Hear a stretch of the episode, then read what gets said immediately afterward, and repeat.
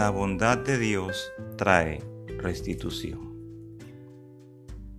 Dice la palabra en el segundo libro de Samuel, capítulo 8, el verso 15, y reinó David sobre todo Israel, y David administraba justicia y equidad a todo su pueblo.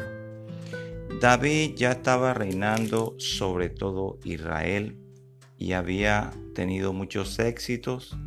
Trajo el arca a Jerusalén, había derrotado a todos sus enemigos y Dios había hecho pacto con él. Ahora que había extendido sus dominios, David quería administrar justicia y equidad a todo su pueblo. Por eso en el capítulo 9 del segundo libro de Samuel, dijo David, ¿ha quedado alguno de la casa de Saúl a quien haga yo misericordia por amor de Jonatán? Y dice la escritura que había un siervo de la casa de Saúl que se llamaba Siba, al cual llamaron para que viniese a David. Y el rey le dijo, ¿eres tú Siba? Y él respondió, tu siervo. Aún los siervos de la casa de Saúl hallaban gracia ante el rey David. Y este hombre le dice al rey, hay un hombre que está lisiado de los pies, aún quedado un hijo de Jonatán que está lisiado de los pies. El rey le pregunta, ¿y dónde está? Él lo ubica en una ciudad llamada Lodebar, que significa sin pastos. Un lugar sin pastos es un lugar donde las ovejas no pueden alimentarse. Es un lugar donde no hay esperanza, donde los sueños se mueren. El hijo de Jonatán estaba viviendo en Lodebar y Lodebar es el lugar donde mueren sueños y esperanzas, donde todo aquel que llega lisiado no es restaurado, porque los pies de este hombre estaban lisiados porque el día que mataron a su abuelo y a su padre Jonatán, la nana que lo cuidaba se lo llevó corriendo apresuradamente y se le cayó de los brazos y los pies le quedaron fracturados y posteriormente lisiados. En la vida mucha gente ha recibido golpes en su alma por muchas circunstancias adversas, por muchos motivos ha quedado lisiado y ha quedado en lo de bar. Gracias a la obra poderosa de nuestro Señor Jesucristo, nos trasladó de las tinieblas a su luz admirable. Llega un día en el cual todos aquellos que hemos sido predestinados a esta salvación tan grande, somos llamados por el Rey. Hay un día en el cual termina la vergüenza, termina el oprobio. Y ese día había llegado para el hijo de Jonatán. Entonces envió el rey David y le trajo de la casa de Maquir, hijo de Amiel de Lodebar, y vino Mefiboset, hijo de Jonatán, hijo de Saúl, y llegó hasta David. Mefiboset significa el que destruye la vergüenza, pero al parecer a Mefiboset le había pasado todo lo contrario, la vergüenza estaba con él, hasta que el rey lo manda a llamar. Y le dice David, no tengas temor, porque yo a la verdad he contigo misericordia por amor de Jonatán tu padre, y te devolveré todas las tierras de Saúl tu padre, y tú comerás siempre a mi mesa. Esto se llama restitución. Cuando somos rescatados de nuestra vana manera de vivir, somos llevados por el rey a su casa.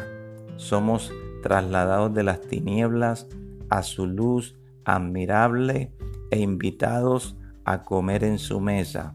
Pero todo el que llega al Evangelio trae traumas, y eso eran los que tenía Mefiboset. El mismo dice, ¿quién es tu siervo para que mires a un perro muerto como yo? Él se consideraba poca cosa, había perdido identidad de hijo, había perdido el linaje real. Pero David tiene de él bondad y misericordia. Entonces el rey llama a Siba, siervo de Saúl, y le dice, todo lo que fue de Saúl y de toda su casa, yo lo he dado al hijo de tu Señor. Tú pues le labrarás las tierras, tú con tus hijos y tus siervos, y almacenarás los frutos, para que el hijo de tu Señor tenga pan para comer. Pero Mefibosé del hijo de tu Señor comerá siempre a mi mesa.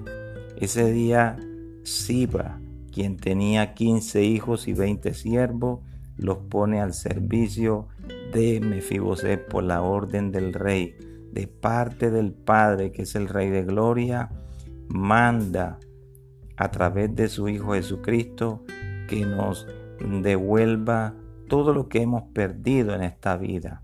Eso se llama restitución. Por tanto, todo lo que comió la oruga, el saltón y el revoltón nos será devuelto. Y responde Siba al rey, conforme a todo lo que ha mandado mi señor el rey a su siervo, así lo hará tu siervo. Mefiboset dijo al rey, Mefiboset dijo el rey, comerá a mi mesa como uno de los hijos del rey. Ese día David le devuelve la identidad de hijo a este hombre. Ya podía disfrutar de su herencia, ya podía disfrutar de su estadía en la casa del rey, podía disfrutar además de comer como uno de sus hijos, de lo mejor del banquete del rey podía él comer.